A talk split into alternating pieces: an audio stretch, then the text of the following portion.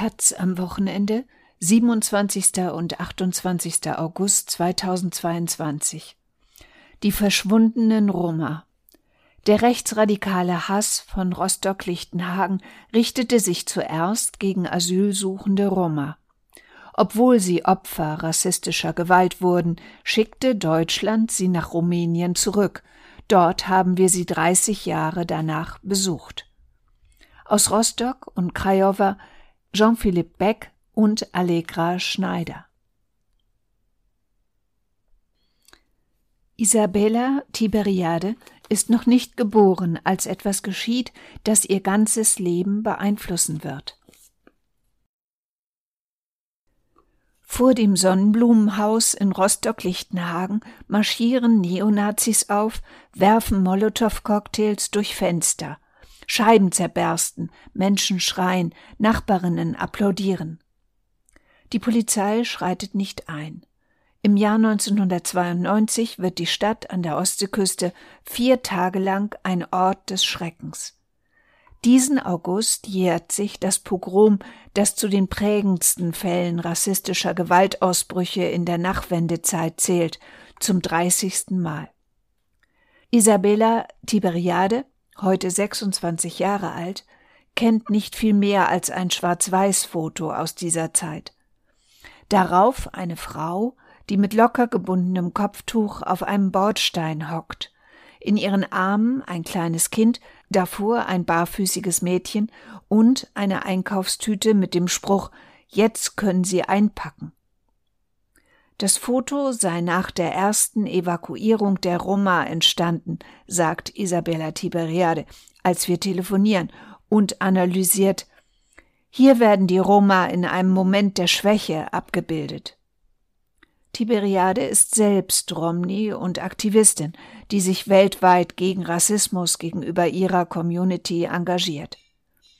Dann wird klar, dieses Bild berührt auch ihre eigene Geschichte. Es zeigt ihre Mutter, ihre Geschwister. Tiberiades Familie gehört zu den Hunderten Roma, die Anfang der 1990er Jahre aus Rumänien nach Deutschland flüchten und in der zentralen Aufnahmestelle in Rostock-Lichtenhagen Asyl beantragen. Irgendwann sind alle Zimmer belegt.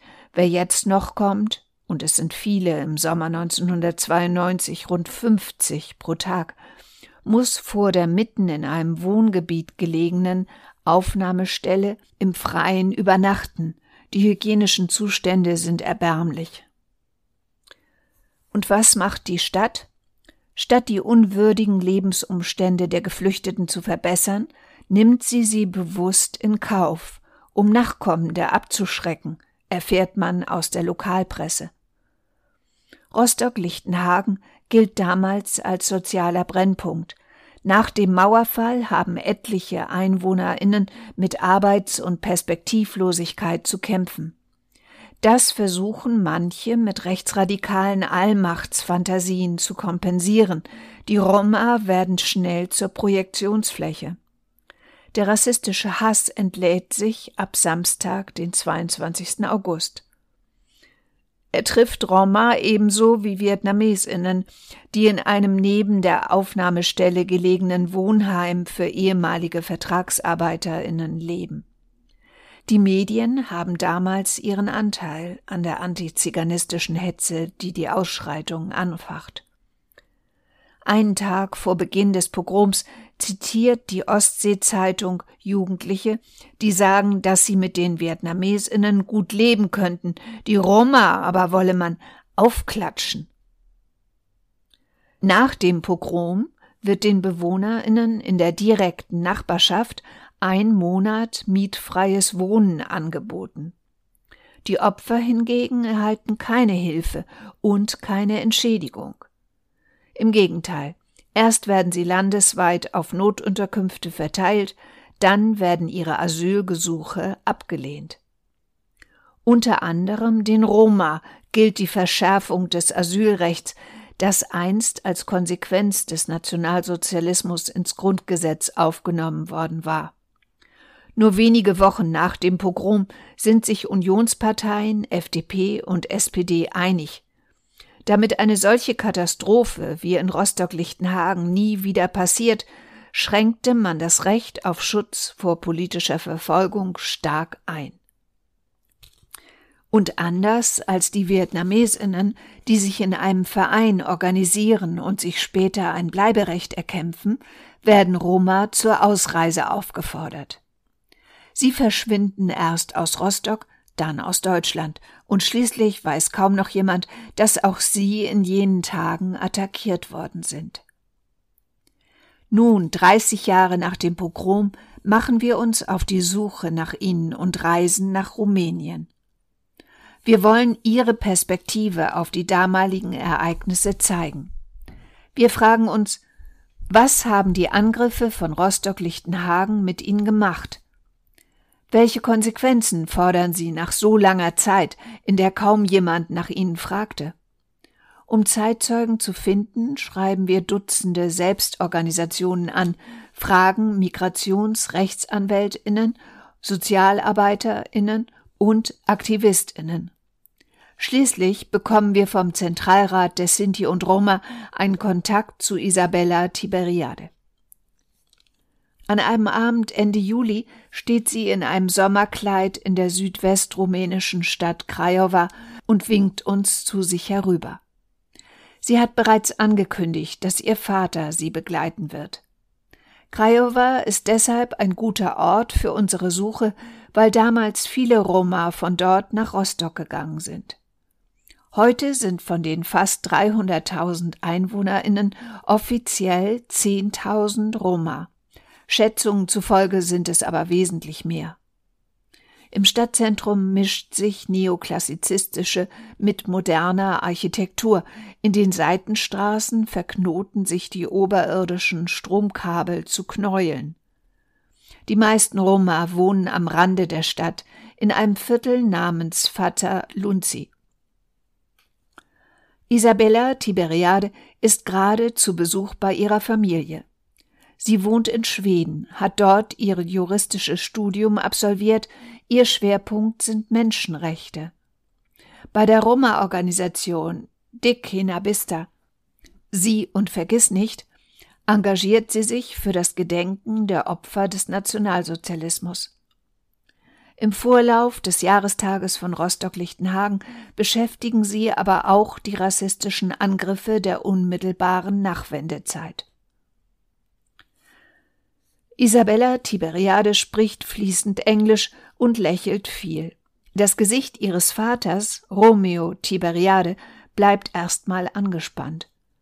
Man merkt, dass er sich auch seiner Tochter wegen auf das Treffen eingelassen hat. Während wir uns unterhalten, drückt er seine Handflächen flach auf den Tisch. Nur manchmal nippt er an seinem Wasser, wobei er den Blick nicht von uns lässt. Er will wissen, warum er uns helfen soll. Für ihn ist es ein Politikum, mit wem er spricht. Denn Romeo Tiberiade ist Kreisvorsitzender der sozialdemokratischen Roma-Partei und städtischer Beauftragter der Roma-Minderheit und als solcher ein bekannter Mann in der Stadt. Ich habe schon zu viel an stereotyper Berichterstattung über Roma erlebt, sagt er. Fernsehteams, die durch Roma-Viertel streifen und dann ausschließlich über organisierte Kriminalität berichten würden, nennt er als Beispiel und zählt weitere auf.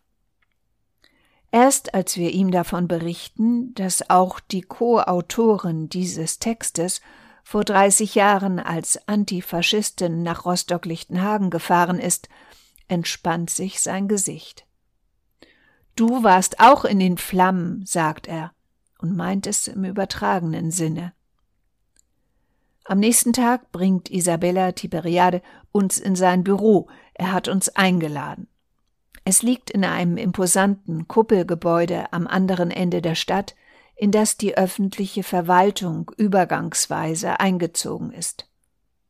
Romeo Tiberiade sitzt an einem schweren Holzschreibtisch, hinter ihm eine passende Vitrine, daneben die rumänische, die Roma und die Europaflagge. An der Wand hängen fünf Ölgemälde. Sie zeigen Frauen in traditionellen Blusen und Röcken, eine mit einem Kopftuch, eine mit einer Geige. Die Familie, stellt er vor.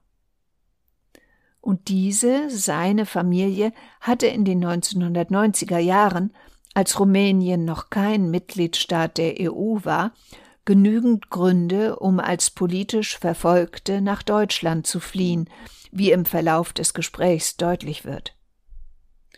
Wir wurden ethnisch verfolgt, sagt Romeo Tiberiade und spielt damit auf die Zeit nach dem Ende des Ceausescu-Regimes an, als es wegen der großen sozialen Unsicherheit besonders schwierig für Roma in Rumänien wurde. Immer wenn wir unsere Rechte einforderten, führte die Polizei Razzien durch. Sie verhaftete uns, sie schlug uns, sie nahmen alle mit, erinnert er sich. Auch andere Quellen belegen, dass es in jener Zeit in Rumänien viele staatlich geduldete Attacken und Übergriffe auf Roma gab. Romeo Tiberiade erzählt von einer Flucht mit mehreren Anläufen. Mit anderen Familien, Kindern und Großeltern ging es wochenlang per Zug und zu Fuß über Berge und Felder. Schon damals war er jemand, der die Dinge in die Hand nahm. Alle folgten mir, weil ich Karten lesen konnte, sagt er. Dann, als sie es fast geschafft hatten, seien sie in Österreich aus einem Zug geholt und zurückgeschickt worden. Daraufhin änderten er und seine Begleiterinnen die Route und gelangten von Budapest nach Prag und anschließend über die deutsche Grenze. Dort strandeten sie in einem Dorf und wurden erneut zurückgeschickt. Wir schliefen in Parks auf Pappen, damit die Kinder nicht frieren, erinnert er sich. Wieder in Prag hätten sie schließlich Menschen getroffen, die anderen über die Grenze helfen. Diese sagten ihnen, sie sollten nach Rostock gehen. Doch der Antiziganismus, dem die Familien entfliehen wollten, holte sie in Rostock wieder ein. Zuerst waren wir aufgeregt und glücklich, sagt Romeo Tiberiade. Deutschland stand für ihn für Freiheit, Würde und Respekt. Außerdem seien die ersten Deutschen, auf die sie getroffen seien, sehr nett gewesen. Ab der Grenze begrüßten die einfachen Menschen uns, sie gaben uns Lebensmittel, Decken und Essen. Sie wussten, wir kommen aus Rumänien und fliehen aus dem Kommunismus. Der Anfang war voller Hoffnung. Doch in der zentralen Aufnahmestelle in Rostock-Lichtenhagen sei das Personal unfreundlich gewesen. Im Gebäude war es sehr dreckig, in den Zimmern und draußen auch. Mit seiner Frau, den beiden Kindern und seinen Eltern schlief er in einem kleinen Raum. Jeden Tag kamen neue Leute in Rostock an, die dann irgendwann aus Platzgründen draußen übernachten mussten. Nur wir haben ihnen geholfen. Die Decken und das Essen kamen von uns. Manchmal nahmen wir kleine Kinder mit rein, damit sie drinnen schlafen konnten. Dann spricht Romeo Tiberiade von den Angriffen. Es begann tagsüber. Neonazis warfen Molotow-Cocktails. Das Gebäude war hoch, sie konnten es nicht komplett in Brand stecken. Doch bis zur dritten Etage, wo die meisten von uns wohnten, kamen die Flammen sehr schnell. Ich erinnere mich an Schreie, ängstliche Kinder und Verzweiflung auf dem Flur. Es gab nur einen Ausgang und großes Gedrängel an der Tür. Wegen des Qualms war es schwer, etwas zu sehen. Wir packten alle an und versuchten, unsere Familien und alle, die uns begegneten, zu retten. Später führte die Polizei uns in einen Park, wo wir blieben und sie auf uns aufpasste. Wir wurden weiter mit Steinen attackiert. Die Angreifer hatten keine Angst vor der Polizei. Isabella Tiberiade ist zwölf Jahre alt, als sie das erste Mal von den Angriffen auf ihre Eltern hört. Im Fernsehen rettet damals ein Held Menschen aus einem brennenden Haus als ihre Eltern auf einmal davon sprechen, dass es sie an Rostock erinnere. Ich habe erst nicht verstanden, wovon Sie reden, sagt sie. Erst viel später habe sie realisiert, dass auch ihre Eltern Asylbewerberinnen waren. Insgesamt zwei Jahre bleibt die Familie in Deutschland. Nachdem ihr Asylgesuch abgelehnt wird, geht sie wieder zurück nach Rumänien. Nach seinen Schilderungen wirkt Romeo gelöster, als habe er eine Prüfung abgelegt. Unsere Nachfragen fühlten sich an wie ein Verhör durch die Polizei, sagt er. Alle Roma kennen dieses Gefühl, bestätigt seine Tochter, die alles mit angehört und übersetzt hat. Wir schlagen vor, die Rollen zu tauschen, damit er mal Fragen stellen kann. Warum die Polizei nicht eingegriffen habe, will Romeo Tiberiade nun von uns wissen. Ich verstehe nicht, warum es keine Wiedergutmachung gibt für die Menschen, die in den Flammen in Rostock waren. Natürlich hat Deutschland nicht genug getan, sagt auch Isabella Tiberiade. Im Gegensatz zu ihrem Vater zweifelt sie aber daran, dass eine finanzielle Entschädigung etwas bringt. Was könnte das Erlittene schon wieder gut machen? fragt sie. Vielmehr fordert sie Anerkennung der Roma als Betroffene, mehr Sichtbarkeit und ein Bleiberecht für die Opfer von rechter Gewalt in Deutschland. Das Leben der Roma ist nach Rostock-Lichtenhagen weitergegangen, aber es hat sie verändert. Auch Isabella Tiberiades Vater weniger die lebensbedrohliche Gefahr als die ganze Fluchterfahrung. Dass Roma rassistischer Diskriminierung nicht einfach durch Migration entkommen können, für meinen Vater war diese Erkenntnis wie eine Offenbarung, erzählt die Tochter. Es sei der Grund, warum er Jura studiert habe, gegen alle Widerstände aus der Mehrheitsgesellschaft, aber auch aus der Roma-Community, weil er gleichzeitig seine Familie ernähren musste und dieser Weg nicht üblich sei. Ihr Vater habe sich hochgearbeitet, sei Politiker geworden, um die Situation der Roma zu verbessern. Bildung sei für ihn bis heute das Allerwichtigste, und das sei auch der Grund, warum er sie dabei unterstützt habe, allein nach Schweden zu gehen und dort zu studieren. Er ist mein Vorbild, sagt sie. Am Ende sei Rostock-Lichtenhagen aber nur eine weitere Verletzung in einer Konstante aus Diskriminierungserfahrung. Der Antiziganismus betrifft uns täglich, sagt Isabella Tiberiade. Noch heute leben Roma oft in Armut, werden in Cafés abgewiesen, nur wegen ihrer Kleidung. Nicht Rostock allein, sondern das Wissen um die Tradition des rassistischen Hasses bestimme jede Lebensentscheidung, ob direkt oder indirekt. Die junge Frau spricht von einem intergenerationellen Trauma, einer unbewussten Übertragung unverarbeiteter Belastungen auf die Kinder.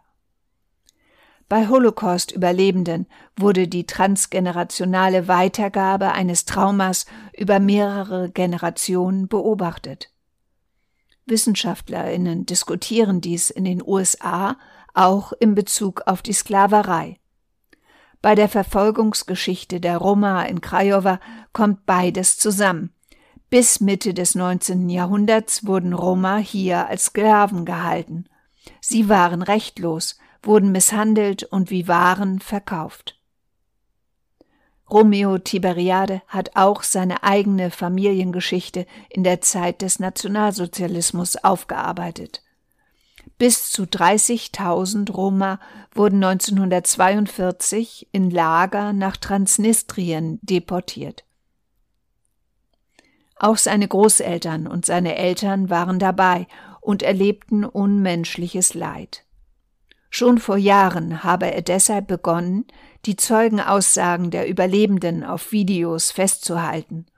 Er arbeitet an einem Dokumentarfilm. Der Mangel an Repräsentation der Roma in den Geschichtsbüchern habe ihn dazu motiviert. Seit Romeo Tiberiade für Jugendliche eine Bildungsreise nach Auschwitz organisierte und auch Isabella Tiberiade dabei war, engagiert sie sich selbst in der Erinnerungsarbeit. So wie ihr Vater mit den Überlebenden der NS-Zeit führt sie heute Interviews mit Zeitzeugen aus Rostock-Lichtenhagen und erforscht die Familiengeschichte. Ein Abzug des Fotos, das ihre Mutter und Geschwister bei der Evakuierung in Rostock zeigt, habe ein Freund aus Deutschland ihrem Vater vor ein paar Jahren geschickt. Meine Mutter sagte, sie sehe aus wie eine Bettlerin und hat das Foto irgendwann zerrissen.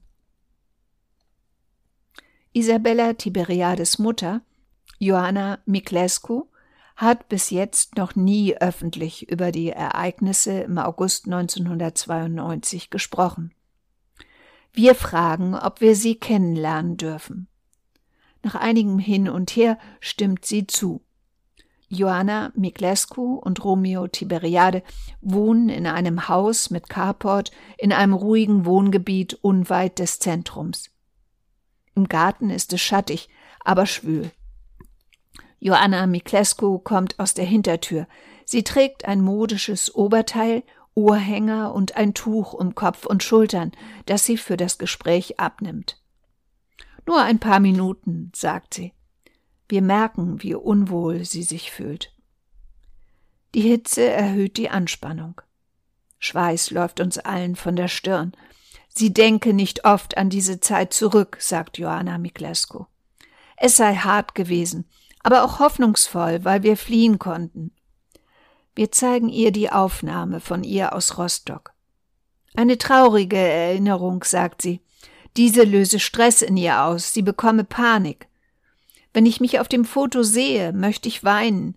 Das war Terror, ich hatte Angst, ich dachte, ich würde nicht entkommen. Sie sei damals gerade einmal 22 Jahre alt gewesen. Joanna Miklescu sagt, Sie verurteile Deutschland nicht, obwohl die Angriffe alles verändert hätten. Die Politikerinnen und die Polizei hätten es verhindern können. Und sie hätten im Nachgang dabei helfen können, das Trauma zu bewältigen mit ärztlicher und moralischer Unterstützung. Sie haben uns nicht als Opfer anerkannt, sagt sie. Das Gespräch wühlt sie sichtlich auf. Wir wollen noch Fotos mit ihr machen. Das macht ihr Freude, sagt Isabella Tiberiade. Und tatsächlich. Als Joanna Miklescu für die Kamera posiert, ist es einer der wenigen gelösten Momente unserer Begegnung. In diesem Moment in ihrem Garten ist sie kein Opfer, sondern steht aufrecht da und schaut mit festem Blick in die Kamera. Vielleicht ist es die Situation mit ihrer Mutter, die die Tochter dazu ermutigt, noch mehr in die Vergangenheit ihrer Familie einzutauchen. Sie nimmt uns mit zu ihrem Großonkel. Er war auch in Rostock-Lichtenhagen und lebt bis heute in einer kleinen Gasse nur ein paar Straßen weiter. Auf dem Weg zu ihm wechselt der Straßenbelag von Asphalt zu Kopfsteinpflaster und dann zu Lehmboden. Viele Häuser in der Gasse sind nur aus rohen Backsteinen. Unter einem Baum sitzen mehrere junge Männer mit nackten Oberkörpern, an einem Holztisch ein älterer Mann mit Hut. Der ältere Mann sei ihr Großonkel, stellt Isabella Tiberiade ihn vor, die anderen seien ihre Cousins. Es dauert ein bisschen, bis alle sie wiedererkennen. Obwohl sie nur ein paar Minuten vom Haus ihrer Eltern entfernt leben, war Isabella Tiberiade seit Jahren nicht mehr da. Es ist für mich wie eine Reise in eine andere Dimension, in die Vergangenheit, sagt sie später. Der Großonkel ist 77 und geht etwas gebeugt. Sein Haus ist voller Fotos von Großeltern und Urgroßeltern. Eine der Aufnahmen sieht etwas jünger aus. Sie ist in Farbe, aber sehr verblasst. Drei Männer und eine Frau prosten sich zu. Es sieht festlich aus.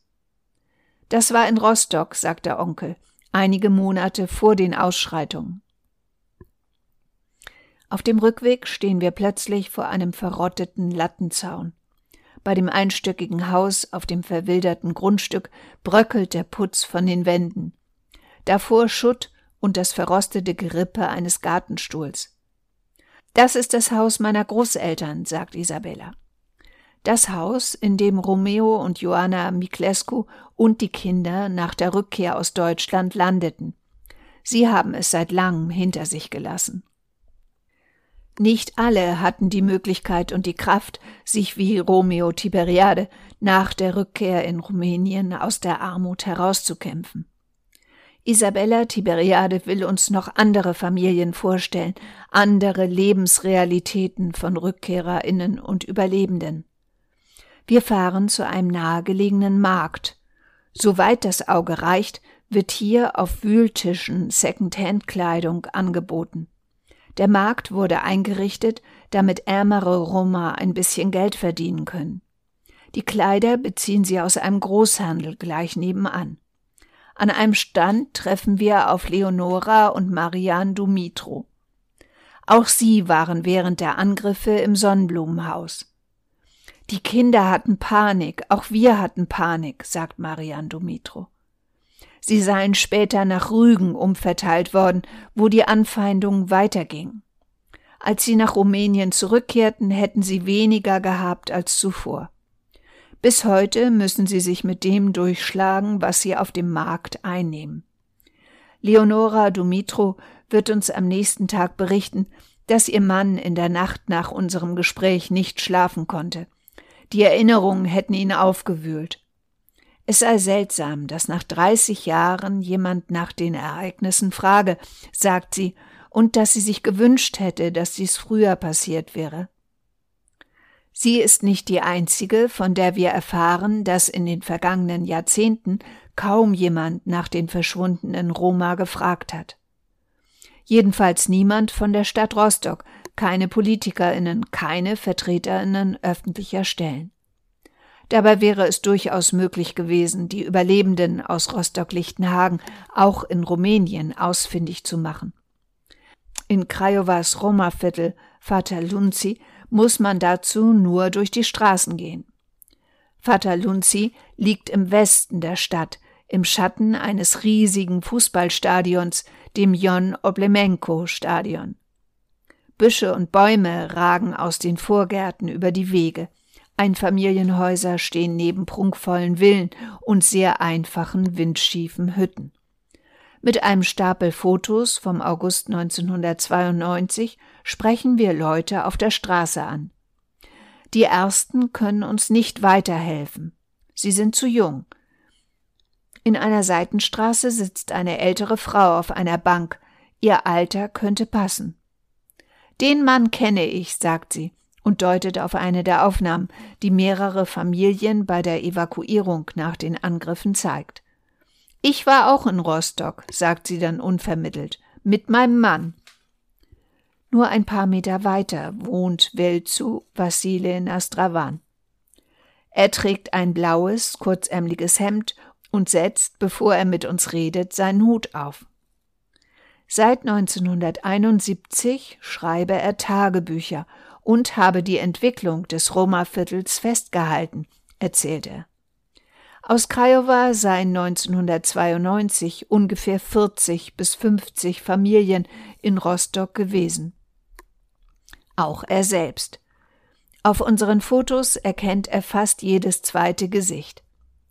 Das ist die Nichte meiner Frau, sie ist vor drei Jahren gestorben, sagt er. Dann geht es Schlag auf Schlag. Diese Frau kenne ich, sie lebt in Craiova, aber sie ist krank. Diese Frau lebt nicht mehr, da ist sie mit ihrer Enkelin. Diese hat das Land verlassen. Derweil bereitet man sich in Rostock-Lichtenhagen auf die Gedenkfeier vor, die dieses Jahr zum ersten Mal auch mit Opfern aus der Roma-Community stattfinden soll. Tatsächlich brauchte es fast zwei Jahrzehnte, bis auf Druck der Vietnamesinnen 2012 erstmals vietnamesische Opfer zum offiziellen Gedenken eingeladen wurden, auch wenn sie keine Rede halten durften. Dass es weitere Jahre benötigt, bis auch die betroffenen Roma berücksichtigt werden, ist nur schwer zu verstehen. Direkt nach dem Pogrom waren zumindest Aktivistinnen für kurze Zeit sensibler. Im Oktober 1992 besetzte eine Gruppe aus Juden und Roma um die deutsch-französischen Nazi-Jäger Beate und Serge Glasfeld die Fraktionsräume der CDU im Rostocker Rathaus. Draußen brachten sie eine Gedenktafel an, die auf die Kontinuitäten der Verfolgung von Roma und Juden seit dem Nationalsozialismus verwies und bald entfernt wurde. 2012 brachten Antifaschistinnen dann ein Duplikat an, das seitdem geduldet wird. Erst 2017 wurden in Rostock dann fünf Gedenkstelen aus Marmor in der Stadt installiert. Sie erinnern an die Angreifer aus Lichtenhagen, an die Rolle der Politik, Polizei, Medien und an den Widerstand der antifaschistischen Jugendlichen. Eine sechste Stele symbolisiert die Empathie mit den Betroffenen. Sie wurde allerdings erst 2018 auf zivilgesellschaftliche Initiative hin errichtet. Auch hier wären die Opfer beim Gedenken beinahe vergessen worden. Doch hat die Erinnerungskultur eine Entwicklung durchgemacht. Die Verarbeitung der Morde des NSU-Netzwerks, die Kampagne Hashtag Say Their Names nach dem Terroranschlag von Hanau im Februar 2020. All das führt dazu, dass es weniger möglich wurde, die Opfer rechter Gewalt zu übergehen. Zudem bemühen sich die MitarbeiterInnen des Dokumentationszentrums Lichtenhagen im Gedächtnis, das die Stadt Rostock seit 2015 fördert, stark darum, Roma als Zeitzeugen sichtbarer zu machen. Im Interview spricht Johann Henningsen, Historiker im Dokumentationszentrum, von einer fast 30-jährigen Ignoranz gegenüber einer der hauptbetroffenen Gruppe des Pogroms, die nur von wenigen Aktivistinnen aufgebrochen worden sei. Die Stimmen und Perspektiven der betroffenen Geflüchteten wurden in der zeitgenössischen Berichterstattung unsichtbar gemacht. Diese Leerstelle ist auch ein Ausdruck der Kontinuität von rassistischen Machtverhältnissen, strukturellem Rassismus der weißen Zivilgesellschaft und der Verwaltung. Er und seine Kolleginnen arbeiteten dazu in einem eigenen Forschungsprojekt, hätten in Kooperation mit dem Roma Center Göttingen Interviews in Rumänien führen lassen und in diesem Rahmen auch Kontakt zur Familie Tiberiade aufgenommen. Dies ist auch der Grund, warum Romeo und Isabella Tiberiade in diesem Jahr zur Gedenkfeier nach Rostock eingeladen wurden. Romeo Tiberiade wird krank, aber Isabella Tiberiade kommt. Am Donnerstag steht sie vor dem Sonnenblumenhaus gemeinsam mit Nguyen Dutin, der sich damals aus dem Wohnheim rettete, Romani Rose, dem Vorsitzenden des Zentralrats Deutscher Sinti und Roma und Bundespräsident Frank-Walter Steinmeier, SPD. Der begegnet den Opfern mit Respekt, sucht das persönliche Gespräch auch mit Isabella Tiberiade. Für ihren Vater bittet sie um ein Foto. Bei der anschließenden Gedenkstunde im Rathaus spricht Steinmeier von einer Mitverantwortung der Politik für das Pogrom und einer Katastrophe mit Ansage. Dann betritt Isabella Tiberiade das Podium. Steinmeier sitzt in der ersten Reihe und hört ihr zu. Sie verweist auf die Kontinuität von Rassismus, darauf, wie schwer die Erinnerung für ihre Eltern bis heute ist und dass es keine Entschädigung gab. Ich habe gemerkt, wie groß meine Verantwortung ist, meinem Volk eine Stimme zu geben, die 30 Jahre nicht hörbar war, sagt sie. Die Einladung trage zur Heilung bei. Die Eindrücke in der Stadt hätten sie überrascht. Aus den Erzählungen habe ich mir vorgestellt, dass Rostock sehr dunkel sein muss. Jean-Philippe Beck, 39, ist Reporter im Ressort Reportage und Recherche der Taz. Allegra Schneider, 49, ist Fotojournalistin aus Bremen.